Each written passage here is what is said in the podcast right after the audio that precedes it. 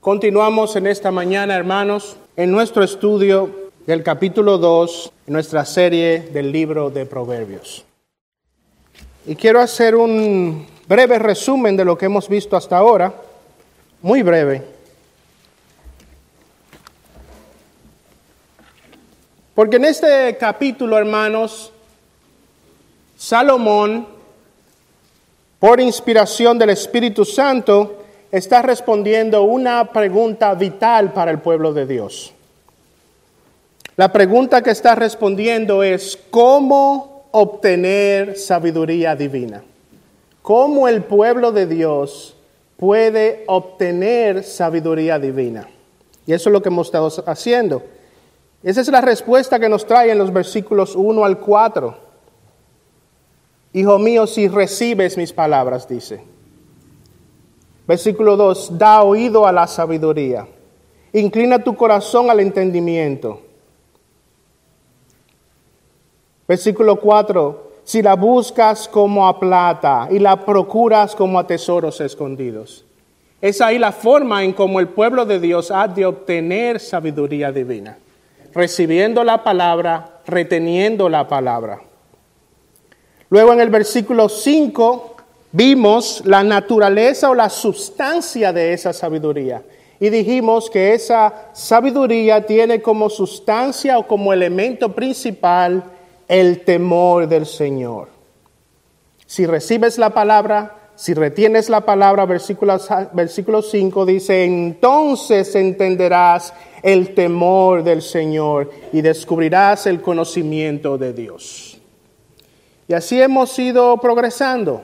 ¿Cómo obtener sabiduría divina? Luego en el versículo 6 vimos de dónde proviene esa sabiduría. ¿Cuál es la fuente de esa sabiduría? Versículo 6. Porque el Señor, el Señor da sabiduría y de su boca, es de la boca de Dios, es a través de la palabra de Dios, de su boca viene el conocimiento y la inteligencia. Luego el domingo pasado estuvimos respondiendo a otra pregunta. ¿Quiénes pueden obtener esa sabiduría? ¿Cuál es la fuente? El Señor, su palabra. Ahora, ¿quiénes pueden obtener esa sabiduría? ¿Todo el mundo puede obtener esa sabiduría? No, dice el versículo 7, Él reserva la prosperidad para los rectos. Los rectos. La versión Reina Valera dice, Él provee de sana sabiduría a los rectos. Es escudo para los que andan en integridad. ¿Cómo obtener sabiduría divina? Es la gran pregunta del capítulo 2 de Proverbios. Bueno, retén la palabra, recibe la palabra, versos 1 al 4 entiende que esa sabiduría es conocimiento de Dios y una relación con Dios, es el temor del Señor, versículo 5. Entiende que esa sabiduría no viene de parte de los hombres, es una sabiduría que proviene de Dios. Él es la fuente, versículo 6. Entiende que esa sabiduría, si tienes el deseo sincero de ser un hombre o una mujer sabio, entiende que debe vivir en rectitud y en integridad, versículo 7. Ahora hoy vamos a ver otro aspecto de esta sabiduría divina y la vamos a ver en el versículo 8. Pero vamos a leer desde el versículo 6 y luego vamos a orar. Hoy vamos a ver el propósito de la sabiduría divina. ¿Cuál es el propósito de la sabiduría divina? Versículo 6 al 9 vamos a leer y luego oremos porque el Señor da sabiduría, de su boca vienen el conocimiento y la inteligencia. Él reserva la prosperidad para los rectos, es escudo para los que andan en integridad. Guarda las sendas del juicio y preserva el camino de sus santos.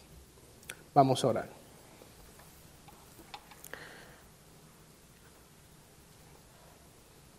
Oh Dios eterno, tú eres la fuente de toda sabiduría verdadera. Y tu pueblo se ha reunido en esta mañana para escuchar tu voz. Ven con tu espíritu, ayúdanos en esta mañana. Ayuda al que ha de presentar la palabra, ayuda al pueblo de Dios y a todos los que están aquí escuchando para que puedan recibir esta palabra. Darles la capacidad de poder retener esta palabra. Y que venga, Señor, a transformarnos a todo y cada uno de nosotros. Oh Señor, y ven en salvación y gracia a aquellos que están en medio de nosotros que aún no te conocen. Te pedimos estas cosas en el nombre santo de Cristo Jesús. Amén. Bueno, hermanos, podemos decir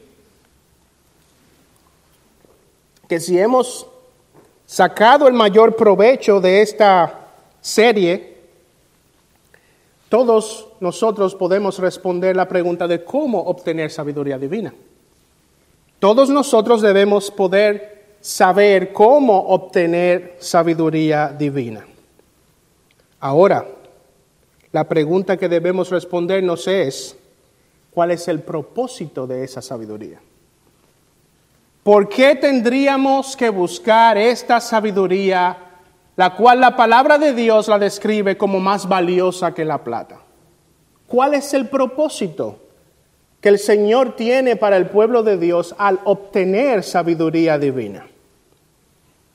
Bueno, hermanos, como veremos hoy, el propósito por el cual Dios da sabiduría divina a sus hijos es para guardarles y preservar a sus hijos en santidad.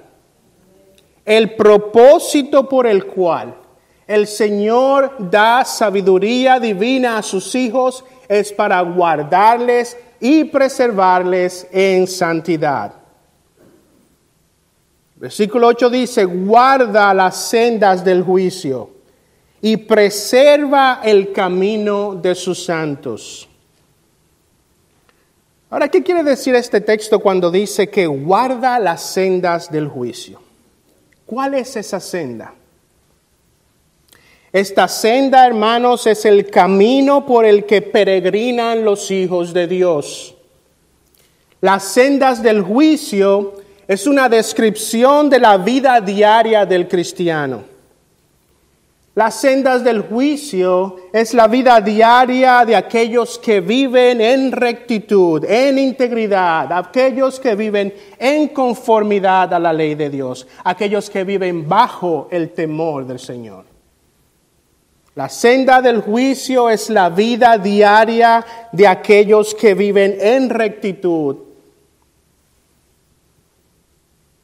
Ahora miren que este pasaje dice que el Señor guarda esa senda. El Señor guarda esa senda. ¿Por qué dice que Él guarda esa senda? ¿Por qué dice que Él guarda la vida diaria de los hijos de Dios? Bueno, Él dice que Él guarda esa senda por una razón obvia. Y es porque esa senda está constantemente en ataque. Lo dice porque esa senda necesita de protección. Aquellos que han propuesto en su corazón vivir en rectitud e integridad, habiendo recibido y retenido la palabra de Dios, con un espíritu de oración, con una disposición sincera de obedecer a Dios, de retener su palabra, aquellos que han decidido, propuesto en su corazón vivir bajo el temor del Señor, esos van a estar en constante ataque. Ellos caminan en su diario vivir bajo peligros y ellos requieren de parte del Señor protección. Él reserva la prosperidad para los rectos, dice. Es escudo para los que andan en integridad. Él guarda el camino diario de los hijos. Él preserva ese camino. Y lo hace porque ese camino está bajo ataque. Lo hace porque el andar diario de los hijos de Dios es peligroso. El camino de los santos necesita ser guardado, necesita ser protegido y para eso los hijos de Dios necesitan sabiduría divina. Ahora, ¿cómo está siendo atacado el camino de los santos? ¿Cómo está siendo atacado el diario vivir de los hijos de Dios? Bueno, una de esas formas en las que el Hijo de Dios en su andar diario es atacado la podemos ver en los versículos 12 al 16. Proverbios capítulo 2, ahí mismo, en los versos 12 al 16. Dice, para librarte de la senda del mal, del hombre que habla cosas perversas, de los que dejan las sendas de rectitud para andar por los caminos tenebrosos, de los que se deleitan en hacer el mal y se regocijan en las perversidades del mal, cuyas sendas son torcidas y se extravían en sus senderos. Ella te librará de la mujer extraña, de la desconocida que lisonjea con sus palabras. Los hijos de Dios son constantemente atacados y una de las formas en las que son atacados es cuando tienen roce con hombres y mujeres incrédulos que buscan desviarles del camino de la rectitud en su diario vivir, en su andar diario.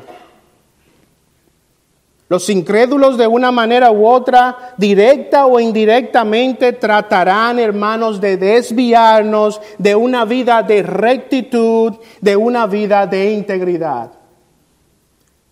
El camino de los hijos de Dios es un camino peligroso.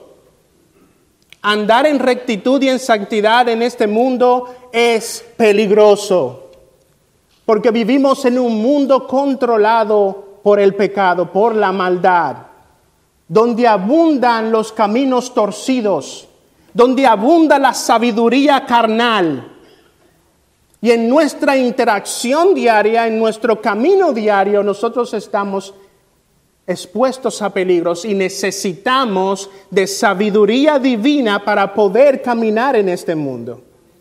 Ese es el propósito de la sabiduría divina, que tú puedas caminar con rectitud, que tú puedas continuar caminando con integridad, preservarte, guardarte en ese camino.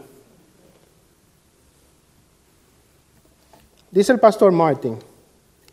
Este texto nos dice bien claro y sin rodeos que vivir una vida de piedad práctica en el temor de Dios es un asunto peligroso. Existe esta oposición constante de hombres y mujeres malvados, la influencia de los dardos de fuego del maligno y la influencia sutil de nuestra propia corrupción restante.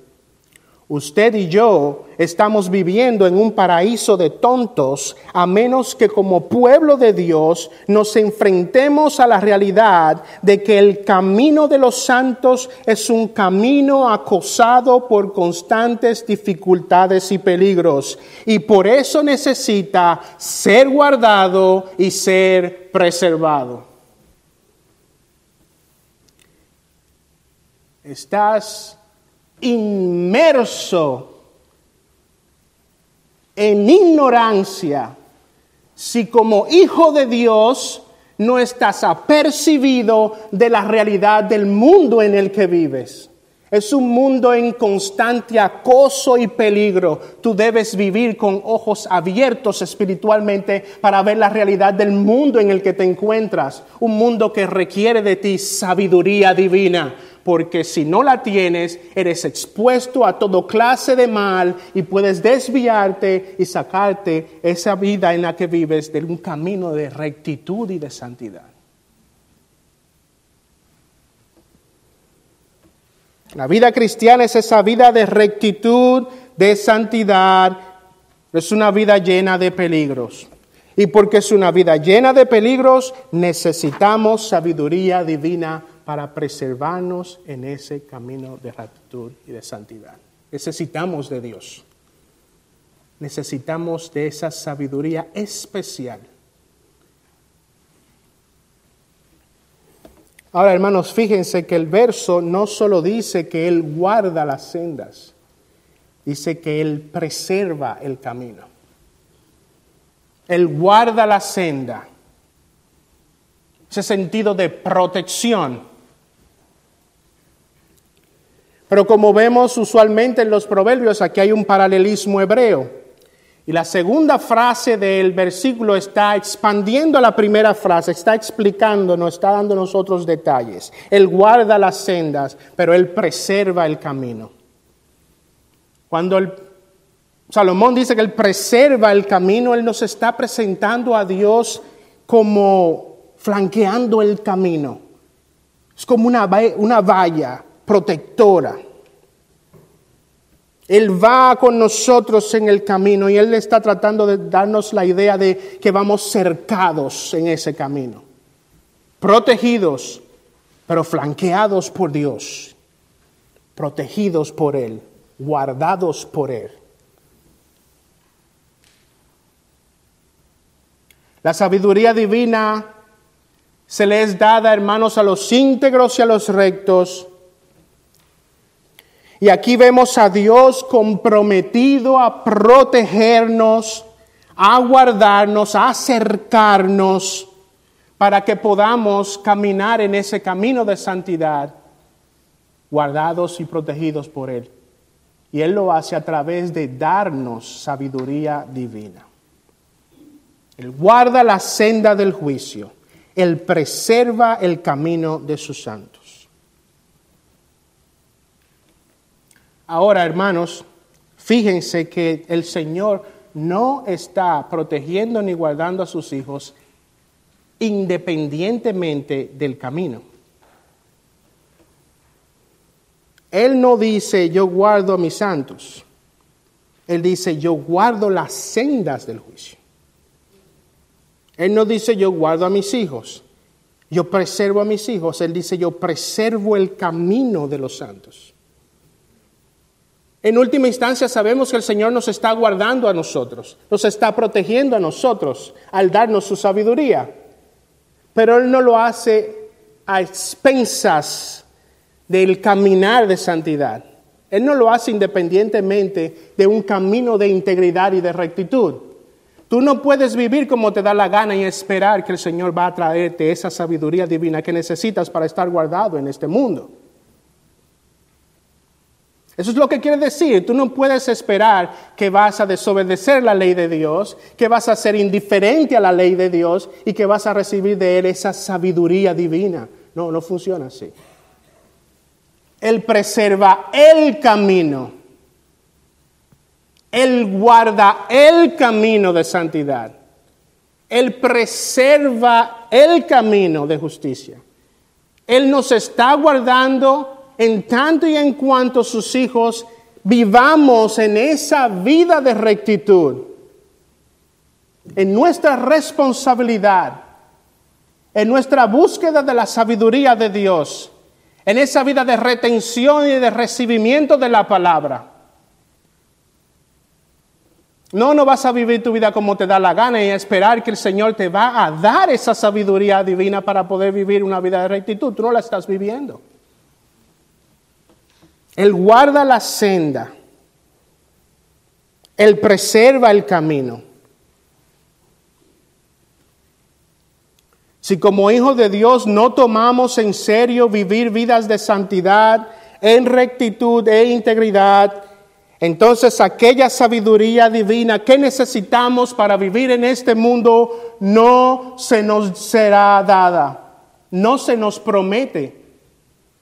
No se nos asegura que se recibiremos de Dios esa sabiduría divina. Hermanos, y eso es muy peligroso. Vivir en este mundo sin la sabiduría de Dios es muy peligroso. Un cristiano viviendo en este mundo sin la capacidad de distinguir entre la verdad y el error un cristiano viviendo en este mundo sin la capacidad de poder enfrentar el mal, sin ese escudo para resistir los dardos del enemigo. Eso es muy peligroso, hermanos. si hay un desprecio a la sabiduría de Dios y pones a la palabra de Dios en un segundo plano, para ti la vida de iglesia es todo menos la búsqueda de la mente de Dios. Preferirías que haya de todo en la iglesia, menos ese enfoque incisivo en la palabra de Dios.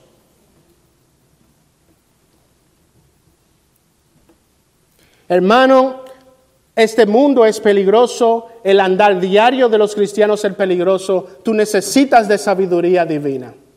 No vas a recibirla a expensas de una vida de santidad y de rectitud. Él guarda el camino, Él guarda la senda, Él preserva el camino y a sus santos en Él. Dios ha establecido que sus hijos sean preservados y guardados en santidad, pero Él ha ordenado el medio a través del cual Él va a hacer eso. Él ha ordenado que el medio a través del cual Él va a preservarte, a guardarte, a flanquearte en tu vida diaria va a ser a través de la obtención de sabiduría divina. Ese es el medio. Tú necesitas sabiduría para vivir en este mundo. ¿Quiénes pueden recibir sabiduría divina? Los rectos, los íntegros. Hermano, ¿te has dispuesto de todo corazón en vivir una vida recta e íntegra? ¿Has dispuesto en tu corazón, ha dicho, Señor, ayúdame, yo quiero vivir de esta manera? Ten misericordia de mí, yo necesito de ti, yo quiero tengo la disposición sincera en mi corazón de vivir de esta manera. Señor, ayúdame a ser más como mi Señor Jesucristo, parecerme más a Cristo, que mis decisiones diarias, que mi manera de conducirme en este mundo yo sea más como Cristo. Esa es la disposición sincera de tu corazón, hermano. Lo que ocurre hoy en tu vida, tus pensamientos, tus deseos, tus preferencias, aún en esas cosas que son asuntos de preferencia. Él puede elegir una cosa, tú puedes elegir otra. Aún en esos asuntos se ve la imagen de Cristo en tu vida.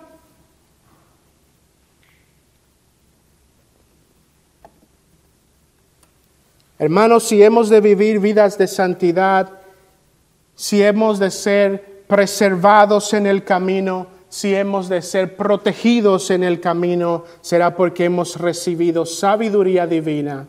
Ese es el propósito de la sabiduría divina, pero solo lo recibiremos si nosotros somos hombres rectos, si hombres somos mujeres y hombres íntegros que viven bajo la carpa y bajo la influencia del temor del Señor.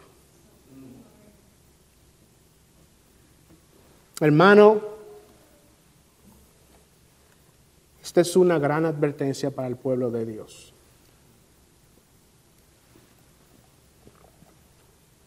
No podemos vivir en este mundo sin la sabiduría de Dios. Necesitamos, necesitamos de esa influencia.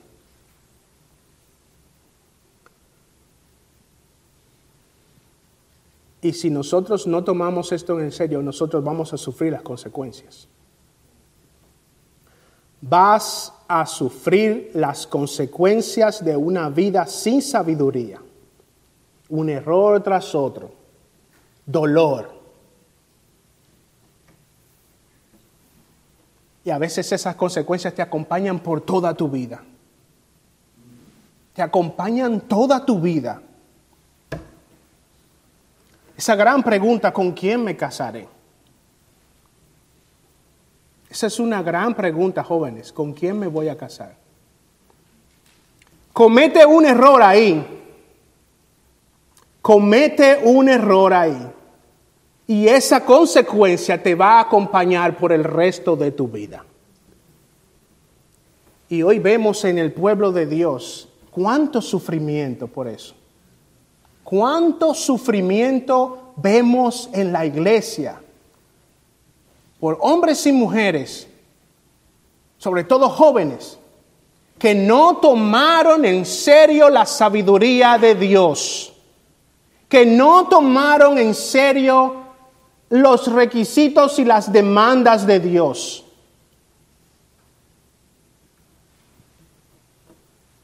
Que dice, no te unes, no te unas en yugo desigual con los impíos, no te unas. Que tiene treinta y pico de años, que estoy solo, que necesito compañía, confía en Dios. Comete un error, por falta de sabiduría, por falta de integridad y rectitud, y eso te acompañará por el resto de tu vida, y como esas miles otras de decisiones. Esto es serio, hermanos. Esto es serio. El mundo está lleno de peligros para los hijos de Dios. Pero el Señor nos ha prometido que Él nos acompañará y nos guardará en esa senda, flanqueándonos a través de su sabiduría divina. Pero eso requiere de ti rectitud e integridad. Hermanos, si es cierto que el Señor no nos ha prometido que nos guardará en el camino, si somos indiferentes a la ley de Dios, si somos indiferentes a su palabra, lo contrario también es cierto. También es cierto que estamos que si estamos resueltos a vivir vidas aceptables al Señor. También es cierto que si estamos dispuestos a vivir vidas de santidad, vidas de rectitud, vidas de dependencia de Dios, si nosotros, aunque sea duro, difícil nuestro andar diario, tenemos nuestra confianza absolutamente en el Señor, es ciertísimo que Él nos concederá su sabiduría, nos concederá su protección. Podremos caminar en este mundo flanqueados por Cristo, caminando seguros sin temor al mal, porque recibiremos su sabiduría, no una sabiduría carnal, mundana sabiduría divina que viene solo de Dios. Hermano, Dios está comprometido con la preservación de los santos, de sus santos hijos. Él está comprometido con eso. Él ha prometido que daría conocimiento, sabiduría. Él está comprometido con eso. Hermano, este pasaje nos muestra una hermosa imagen de Dios que va con nosotros en este camino como un guardián, que camina con nosotros en este mundo peligroso como un guardián, que no tiene esquinas por donde entren los peligros y los dardos, va con nosotros va asegurándonos, guardándonos, pero va flanqueándonos, va con esas verjas que nos protegen. Podemos caminar en este mundo con el Señor. Y Él ha prometido y Él ha dicho que lo hará a través de otorgarnos su sabiduría. Su sabiduría, hermanos.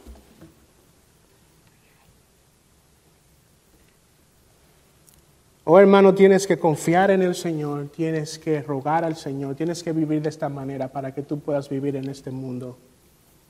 Tienes que pedirle al Señor que te dé la capacidad de vivir en integridad y en rectitud para recibir de Él la sabiduría divina que viene solo de parte de Dios. Hermano, yo quiero terminar con un ejemplo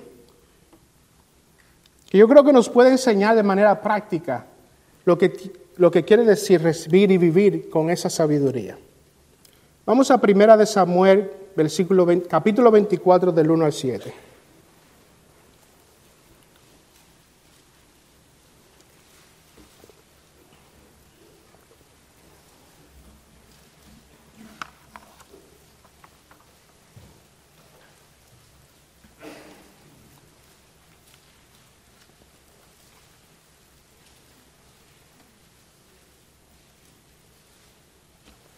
Primera de Samuel, capítulo 24.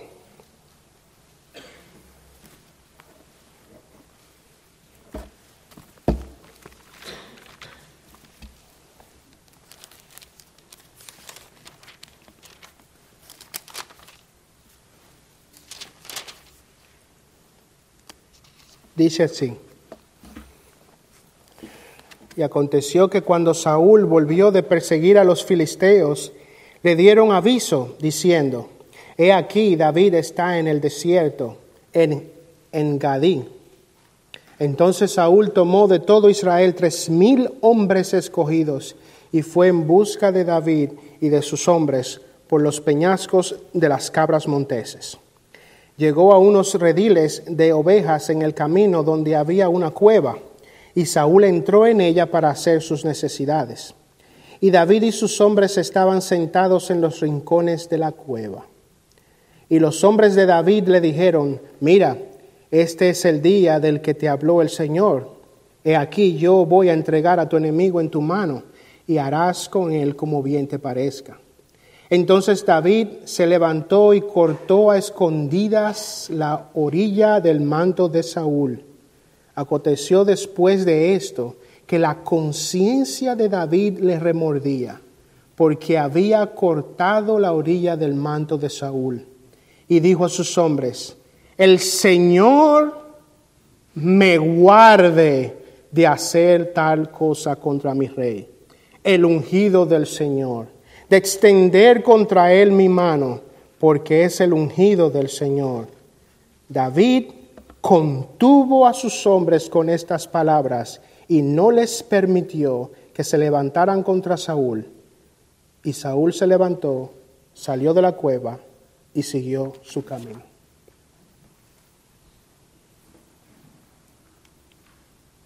A la luz de los hombres, David se encontraba en la oportunidad perfecta. Según la sabiduría del mundo, David se encontraba en el momento y en el lugar perfecto. El consejo de sus hombres era que fuera y matara a Saúl.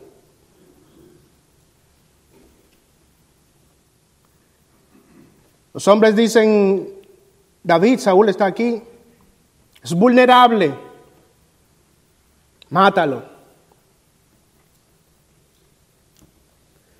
Este, hermanos, fue un mal consejo. Hermanos, y con mucha frecuencia nosotros vivimos las mismas experiencias.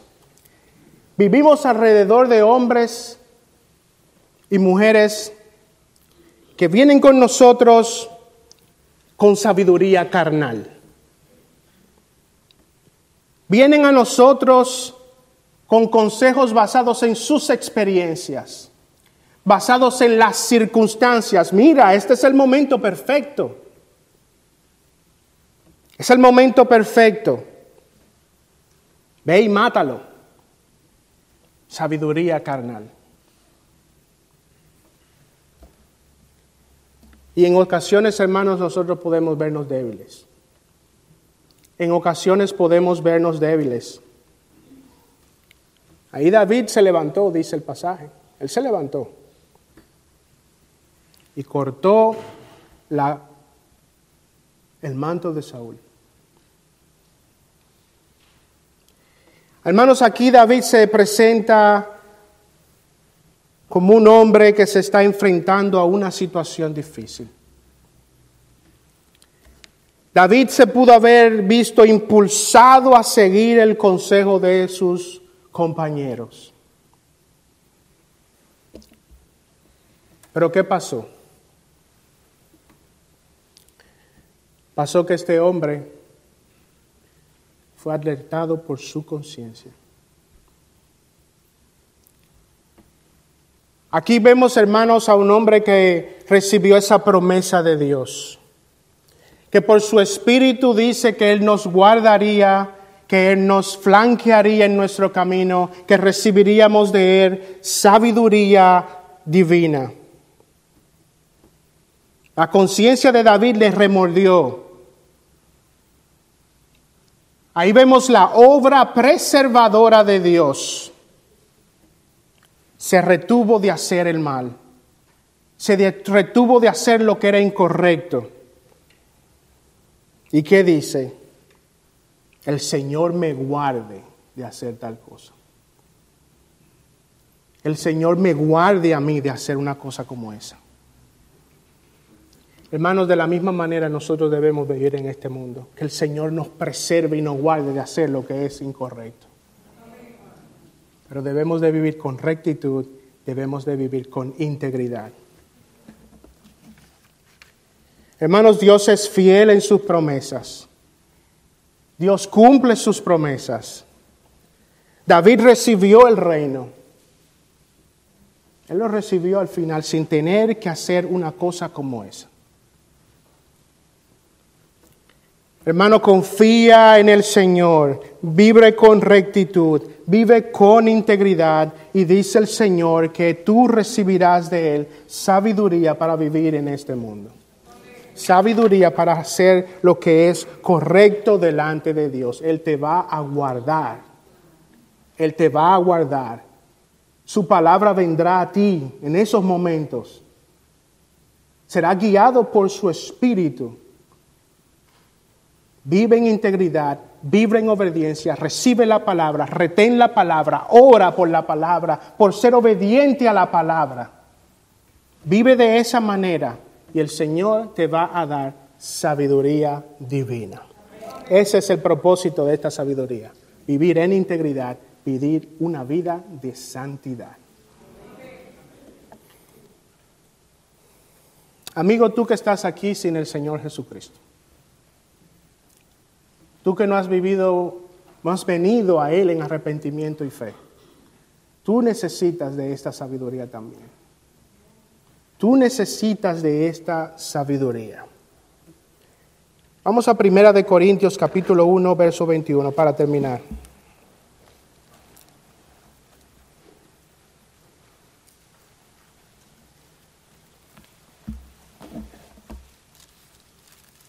Primera de Corintios, capítulo 1, verso 21.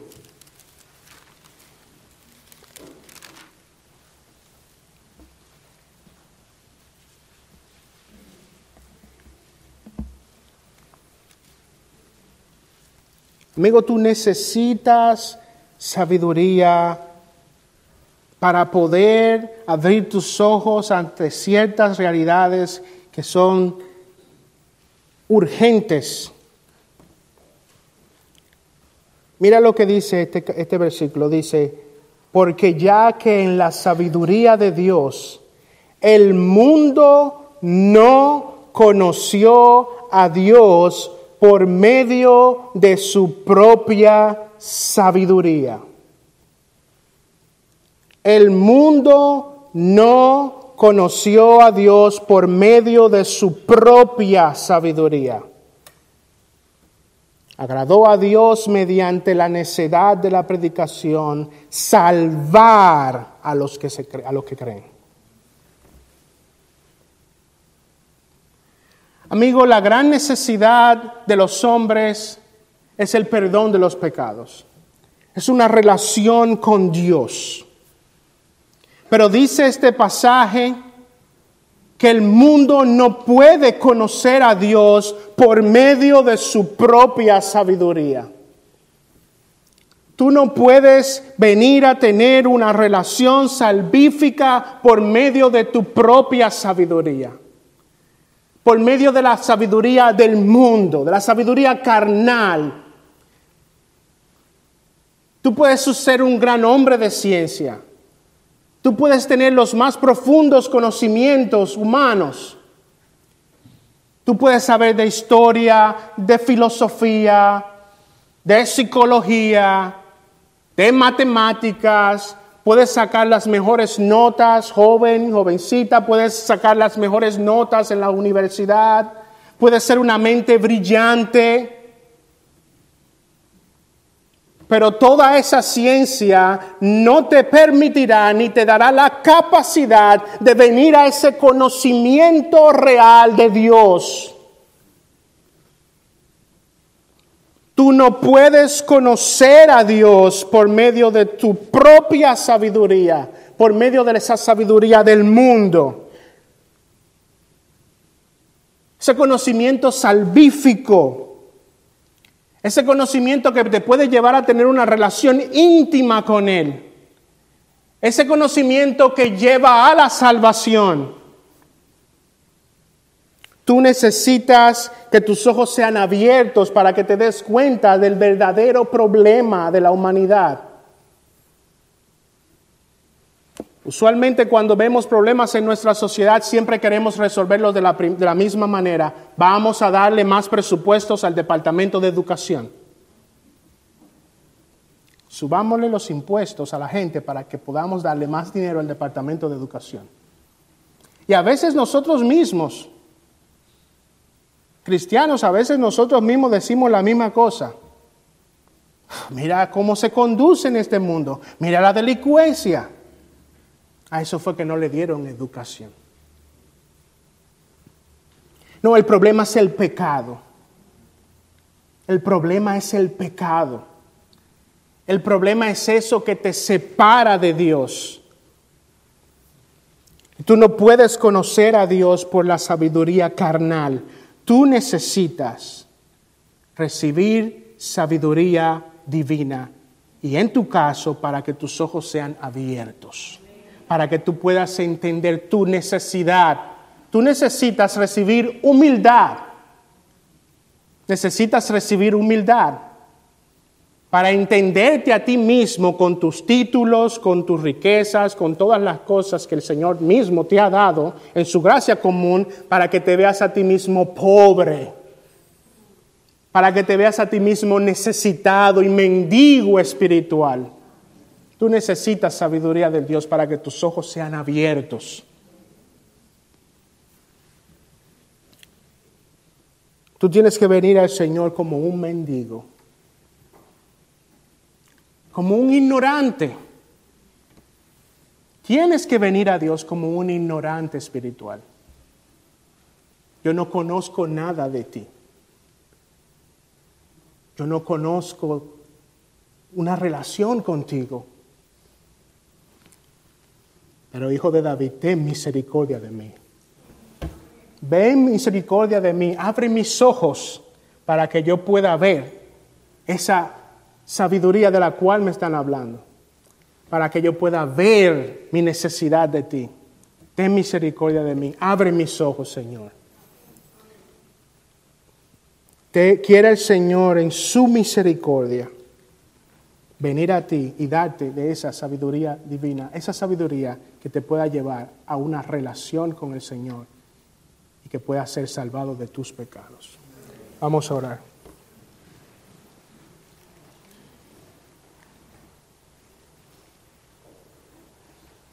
Padre, te damos gracias, Señor, por que aún viviendo en un mundo tan peligroso como el que vivimos, con tantas necesidades para poder mantenernos en un camino de santidad, de rectitud, de integridad. Tú has sido misericordioso porque no nos has dejado solos. Gracias porque caminas con nosotros, guardándonos en el camino. Danos de tu sabiduría. Permítenos, Señor, ayúdanos por tu espíritu a vivir vidas de integridad, de rectitud, y que podamos recibir, Señor, ese conocimiento que nos permita vivir de una manera santa. Mira a aquellos, Señor, que no te conocen en medio de nosotros. Abre sus ojos para que vean su necesidad y para que puedan también ver tu gracia y tu perdón. Te pedimos esto, Señor. Te lo rogamos en el nombre de Cristo. Amén.